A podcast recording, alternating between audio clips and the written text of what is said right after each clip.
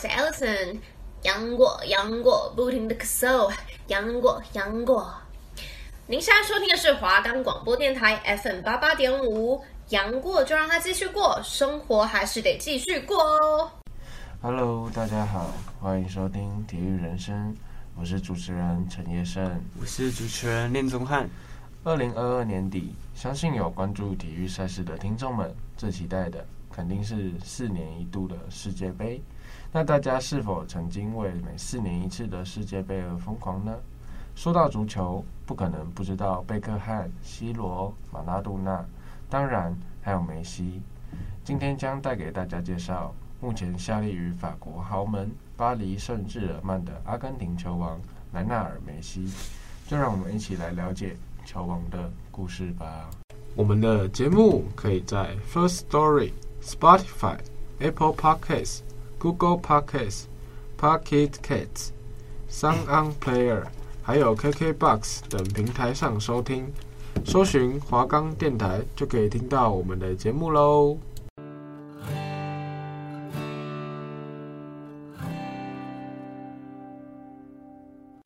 梅西全名莱纳尔·安德烈斯·里奥·梅西·库西提尼，一九八七年六月二十四日出生于阿根廷圣塔菲省罗萨里奥，拥有西班牙与意大利血统。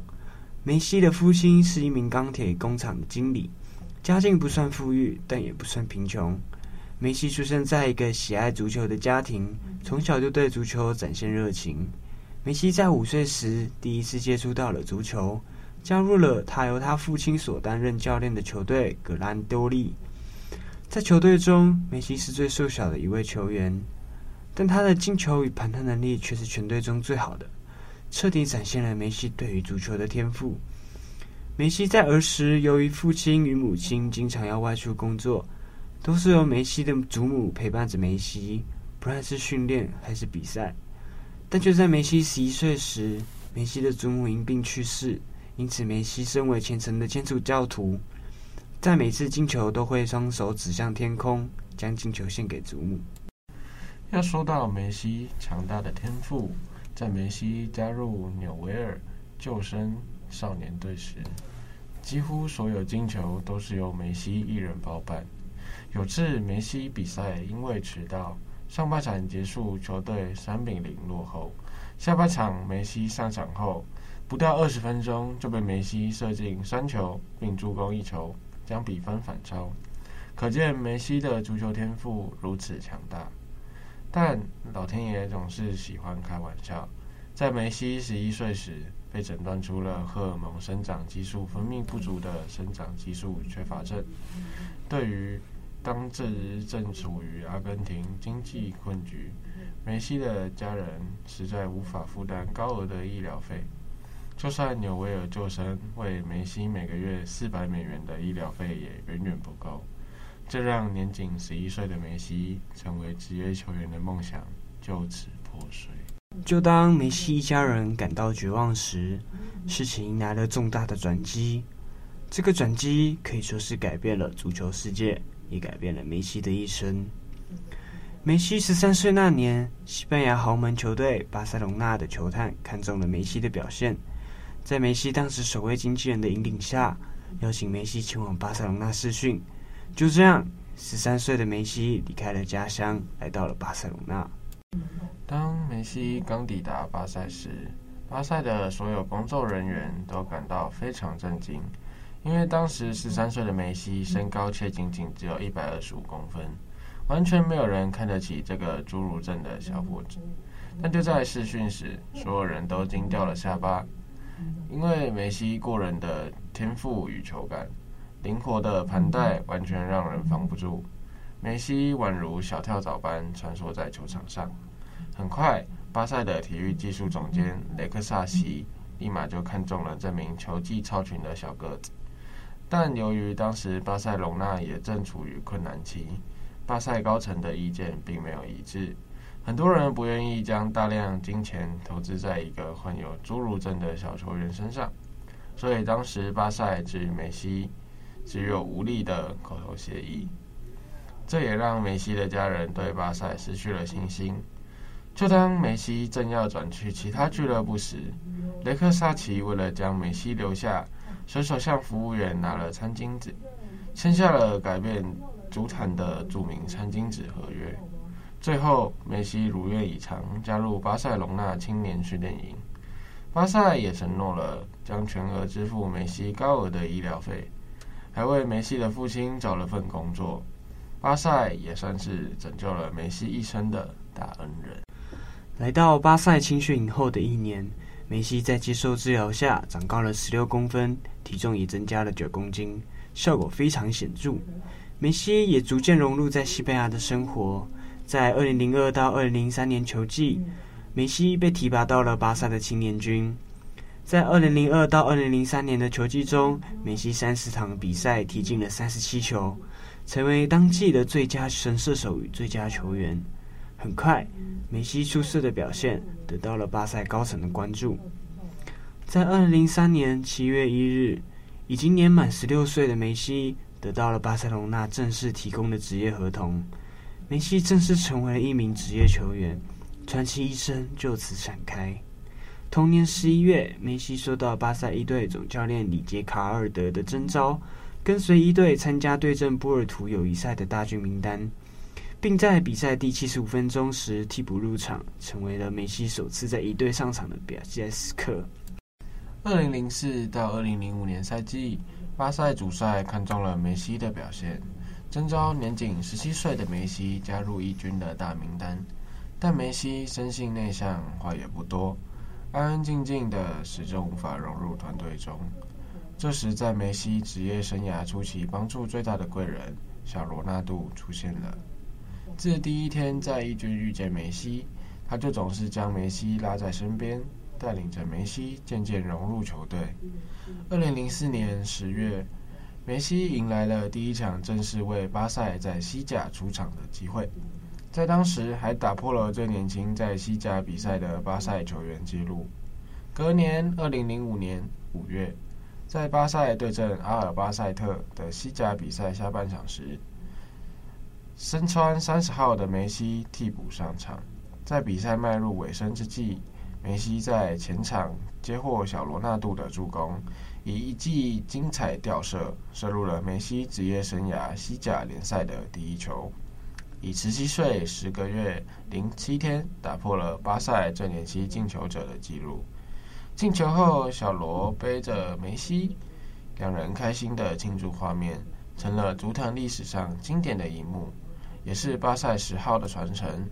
梅西的传奇之路也正式启程。二零零五年世青赛，梅西在该届比赛大放异彩。以六个入球的成绩夺得了二零零五年世青赛的金靴奖以及金球奖，更帮助阿根廷拿下了冠军。也就是在世青赛的精彩表现，让巴塞主教练在零五至零六年球季决定重用梅西。随着梅西的表现越来越好，巴塞地表最强球队的名号也出现锋芒。梅西也随队在零四到零六年赛季连续两届拿下西甲冠军。二零零六年德国世界杯正式拉开帷幕，在巴塞表现出众的梅西自然受到了国家队的征召，受到外界媒体的重大关注。而梅西在这年世界杯并没有太多的出场机会，很大的原因是因为其伤病的影响。但就算有伤病的影响，梅西还是在小组赛时阿根廷对上塞黑的比赛中替补上场。身穿十九号，十九岁的梅西首次在世界杯亮相，就打入了他在世界杯的第一粒进球，成为阿根廷世界杯历史上最年轻的出场者与进球者。可惜在最后，阿根廷在与德国的点球大战中败下阵来，主教练这场比赛都没有选择梅西让他下场，这也让梅西遗憾地告别了这次的德国世界杯。零六到零七年赛季可以说是梅西完全大爆发的一季。在摆脱伤病困扰后，年仅十九岁的梅西在世纪德比巴塞对阵皇马的比赛中，梅西大眼帽子戏法成功逼和皇马。这也是继小罗之后十三年来首位在国家德比完成帽子戏法的巴塞球员。相隔一个月后，在西班牙国王杯对阵赫塔菲的比赛中，梅西来了一次千里走单骑，一路过关斩将，一个人过掉了赫塔菲五名球员，包含守门员后进球。这个进球也近乎复制了马拉杜纳在一九八六年世界杯连过六人后的进球。然而不久后，梅西又一次复制了马拉杜纳的代表作，经典的上帝之手。二零零七年对阵西班牙人的比赛中，梅西以上帝之手模样极为相似的手球将球打进了球门。许多的媒体与球迷以这两个完美的进球为凭证，把梅西认作是马拉杜纳完美的继承人。零七到零八年赛季，梅西饱受伤病的困扰。整个赛季下来，只踢了四十场比赛，进了十六粒进球。巴萨也在这个赛季中出现了许多弊端，也决意在下个赛季重建阵容。零八到零九年赛季，巴萨更换了主帅，由前巴萨球员瓜迪奥拉接下。梅西也接下了小罗纳度离队留下的十号球衣，也正式成为球队的核心。在这个赛季，巴塞可以说是完全无人可挡。巴塞在这个赛季不仅拿下了西甲冠军、国王杯冠军，还拿下了欧冠冠军，再加上西班牙超级杯、欧洲超级杯、世俱杯，巴塞获得了史无前例的六冠王荣耀。地表最强巴塞也在这时正式起航。梅西在这个赛季的表现可以说是整年都是他的个人秀，总共射进了三十八球，并以九球夺得欧冠金靴。并力压 C 罗夺得二零零九年的世界足球先生以及欧洲足球先生，梅西彻底统治了整个足坛。零九至一零年赛季，梅西火热的状态根本停不了，在西甲取得三十八粒进球，获得西甲神射手；在欧冠也取得八粒进球，获得了欧冠神射手，成为双料射手王。而梅西在这赛季的总进球数也再创新高。吹平了巴西传奇罗纳度九六至九七年赛季所创下的单季四十七球纪录。不意外的，梅西连续两两年拿下了金球奖与世界足球先生。二零一零年夏天，南非世界杯盛大登场，阿根廷由他们上世纪球王马拉杜纳担任主教练。状态火热的梅西也成为了阿根廷人民的希望。他们希望梅西能够像当年马拉杜纳一样，带领着阿根廷所向披靡的夺下世界杯冠军。但最终，梅西不但在整个世界杯赛事上都没有取得进球，还在四强面对德国的比赛中以零比四的大比分输给了德国。阿根廷又再一次在世界杯上败给了德国，梅西也再次抱着遗憾结束了南非世界杯。世界杯失利，回到巴塞后，梅西在一零至一一年赛季状态更比以往火热，仅仅八场联赛就已经取得了十个入球，进球潮更是停不了。西甲第三十一轮对阵阿尔梅利亚的比赛中，梅西射入了本赛季的第四十七颗进球，随时都能打破罗纳度所创下的纪录。最终，本赛季五十五场的比赛中取得了五十三个进球。打破了罗纳度所保持的纪录，创下了新的历史纪录。梅西在这个赛季可不单只有进球高，在本赛季梅西甚至交出了二十三次助攻，一个赛季一个人就创造了七十六个进球，这种效率真的属于外星人级别的存在。更带领着巴塞取得西甲三连冠，梅西也三度蝉联金球奖得主，稳坐世界第一球王宝座。一一至一二年赛季，梅西创造了神话。该要如何去形容梅西这次赛季的进球？可能只能用像喝水一样的简单去形容。一一至一二年赛季，欧冠小组第二轮对上鲍里索夫的比赛中，梅西取得两颗进球，这也让梅西以一百九十四球追平了高巴拿，成为了巴塞历史史上进球第二多的球员。在欧冠十六强对上勒沃库森的比赛中，梅西独入五球，助球队七比一大胜对手。这也是梅西职业生涯第一次单场入五球，并追平了蒂蒂斯法诺的欧冠单场进球纪录。其后，在西甲对阵格拉纳达的比赛中，梅西上演帽子戏法，以两百三十四球打破了塞萨尔·罗德里奎兹所创下的两百三十二球，成为了巴萨史上进球最多的球员。梅西在一一至一二年赛季，不只只仅用了一季的时间，就连续打破了巴塞队史史上第二也和第一的进球排名。不仅如此，梅西还以一季七十二个进球的进球，打破了德国轰炸机穆勒的单季七十球纪录。在整个赛季，共总创下了一百零二颗进球，创造了至今无人能打破的神话。毫无疑问，梅西第四次也是连续四届拿下金球奖，绝对实至名归。在之后的一二至一三年赛季和一三至一四年赛季，梅西依旧保持着高效率的进球效率。一二至一三年赛季，总共五十场比赛进了六十球，交出十五次助攻，这数据绝对还是神一般的表现。但无奈在这个赛季，C 罗宛如赛亚人附体般大爆发，以出色的个人成绩，在金球奖上以些微差距阻断了梅西长达四年的垄断，夺得个人的第二座金球奖。一三至一四年赛季，梅西总共四十六场比赛，四十一颗进球，十四次的助攻。跟前几季相比之下，状态有些许下滑，但依旧单季创造了无数颗进球，实力不俗。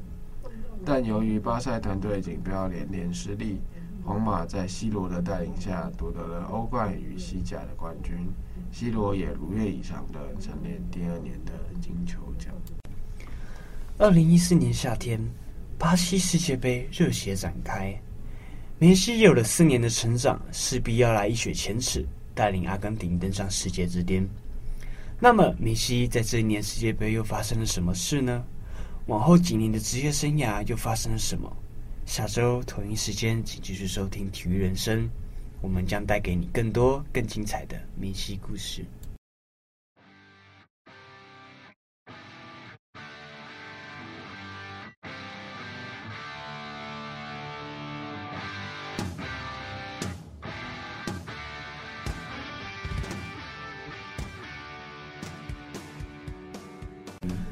接下来单元是胜练怎么看？对于刚刚梅西的故事，燕胜你有什么想法呢？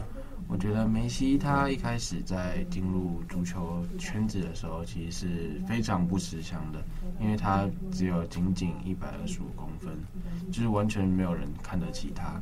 但在训练的时候，就真的让他展现了他过人的天赋与球感，灵活的盘带真的是让人防都防不住，所以就事实证明了。人真的没办法貌相。来到巴塞青训营后，他接受了治疗，长高了十六公分，还有九公斤。最厉害的，我认为是在零五年世青世青赛的时候，梅西在该届的大比赛大放异彩，六个入球的成绩夺得了二零零五年世青赛的金靴奖及金球奖，更帮助了阿根廷拿下冠军。梅西也随队在零四到零六年的赛季下连连续两届拿下了西甲的冠军。啊，阿练，那你觉得你怎么看呢？我认为，在一个这么强大的球员的球员的表现下，我觉得一个团队的团队合作是功不可没。其实，在当时巴塞罗那他们的阵容方面，其实是非常豪华，但是相较于皇马。其他豪门球队来说，巴塞罗那当时的阵容，当时的中场线也可以说是世界数一数二。所以我觉得梅西在取得这么多成就之余，他的个人个人技巧、个人动作当然是没话说，但是他们后面中场防守者的那些背后支持，才是梅西真正的最大助力。所以我觉得梅西在在大家在看梅西这么多丰功伟业之余，我觉得也要感谢一下那些在后面默默付出的球员们，为梅西铺垫了这么多成功之路。当然，梅西的故事当然不远远远不止这些，大家还要记得锁定下礼拜的体育人生，后面还有更多梅西、更多更精彩的故事。当然，我想要说的是，在一一到一二年赛季的梅西。那年赛季，梅西真的真的太扯，他进球就像喝水一样，随随便便踢都能进球。一个赛季七十二个进球，至今无人能打破。当然，我认为梅西他能他能拥有这么高的这么高的竞技表现，我觉得一定是在于当时有个非常强大的竞争者 C 罗 C 罗的的那个影响下。当时梅西跟 C 罗两个堪称绝代双骄，两个人在足坛上面竞争的可以说是我破这个纪录，然后下一下一秒他又破那个纪录，两个人就像一直一直彼此竞争。到了后来，两人两人保持了高效率、高进球的以的那种状态，持续了整整整整二十年。到 C 罗现在快退休了，他始终保持着好胜的心。在有梅西和 C 罗生活在有两大球王之下看球赛我们，我觉得我们是非常幸福的。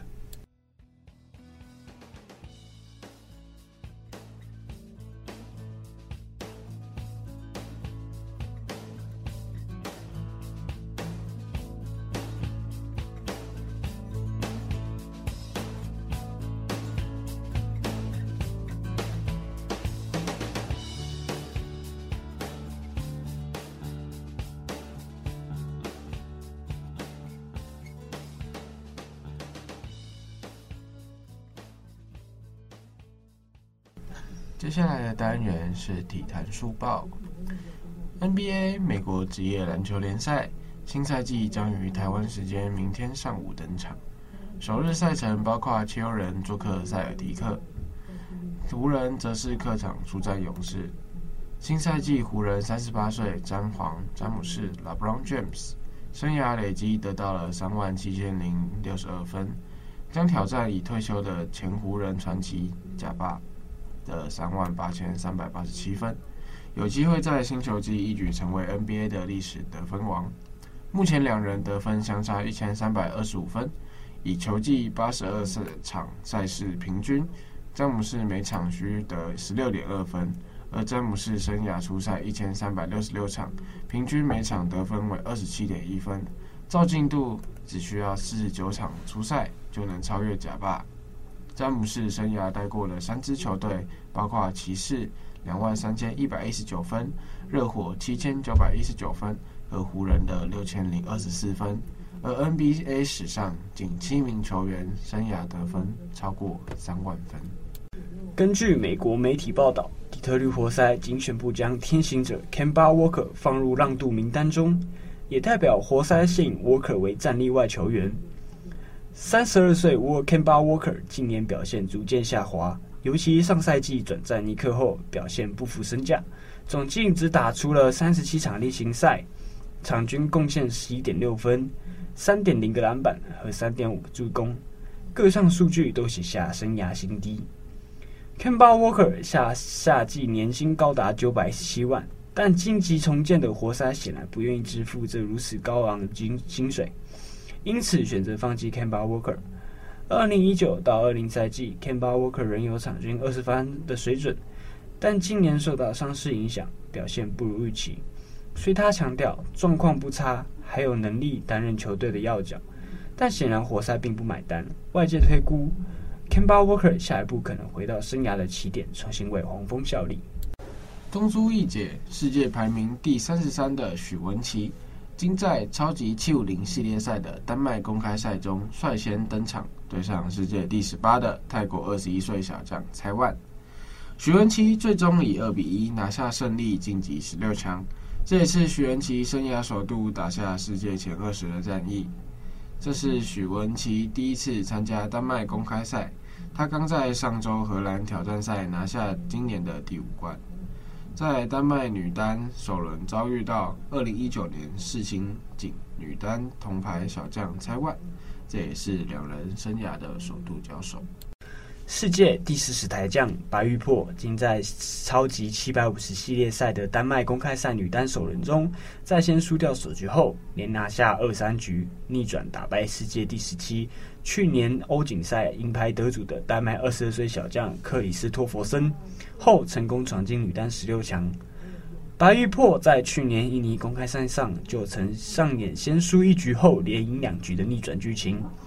克里斯托弗森去年欧洲锦标赛成功打进金牌战，后来负于前球后西班牙马林后居居银牌。白玉珀经第二度对上克里斯托弗森，竟再度上演逆转秀。第一局在四比四平手后，对手打出一波四七比二，差距逐渐被对手拉开，先以十二比二十一让出首局。但第二局在六比六平手时，换成白玉打出一波三八比三的攻势后，成功拉开差距后，再以十四比十一再度打出七比一攻势，最终以二十一比十二扳回一城平手。关键第三局。白玉破已全面掌握对手的打法，从零比一起就打出一波八比二的攻势，在十比七时再打出一波关键七比零后，让白玉珀最后中成功以二十一比十一拿下胜利，成功闯进女单十六强。大联盟在十八日公布本季汉克阿伦奖的入围名单，美联、国联各八位优秀的打者进入最终票选。汉克阿伦是有名的全垒打王。这个奖项是表扬年度打击表现最优异的球员。二刀流大谷翔平本季投球表现超过打击，他仍然再度成为美联八位入围者之一。相较于年度 MVP 票选，汉克阿伦奖更重视的是单纯的打击表现，较不关注球队贡献与守备能力。这个奖项设立至今引起多次讨论，因为打击能力最强的人通常会是 MVP。对球队的贡献也肯定很大，例如费城人的哈波去年就包办了国联 MVP 与汉克阿伦奖。旅美球员林子伟加盟澳洲职棒，官网上写着林子伟是前红袜队球星。林子伟将利用澳职增加比赛经验，准备明年球季及经典赛。澳职今天宣布林子伟加盟 Auckland Tuatara 队。官网介绍，他今年二十八岁，签约金为两百零五万美金，是台湾史上最高签约金的球员。二零一七年至二零二零年效力于红袜队，二零一八年是红袜队夺得世界大赛的一员，但没有参与到世界大赛。二零二一年效力于明尼苏达双城队，在大联盟平均的打击率为零点二二三。乐天金鷲投手神之子。田中将大今天在个人推特更新，选择明年参加二零二三年经典赛 WBC。他表示，日本队还是有很多好手，虽然不知道可否被选中，但还是愿意出赛。田中将大也愿意在季后好好锻炼，为明年球季国际赛做准备。而美国大联盟教师队王牌达比修友也暗赞为他打气。田中将大今年回归乐天第二季。出赛数为二十五场，拿下了九胜十二败的战绩，防御率三点三一。日本队目前可能参赛选手有大谷翔平、佐佐木朗希、铃木诚也等，加上山本由伸、大势、吉田正尚等好手，可说是众星云集。就看监督立山英树如何运筹帷幄，打造最强日本国家队。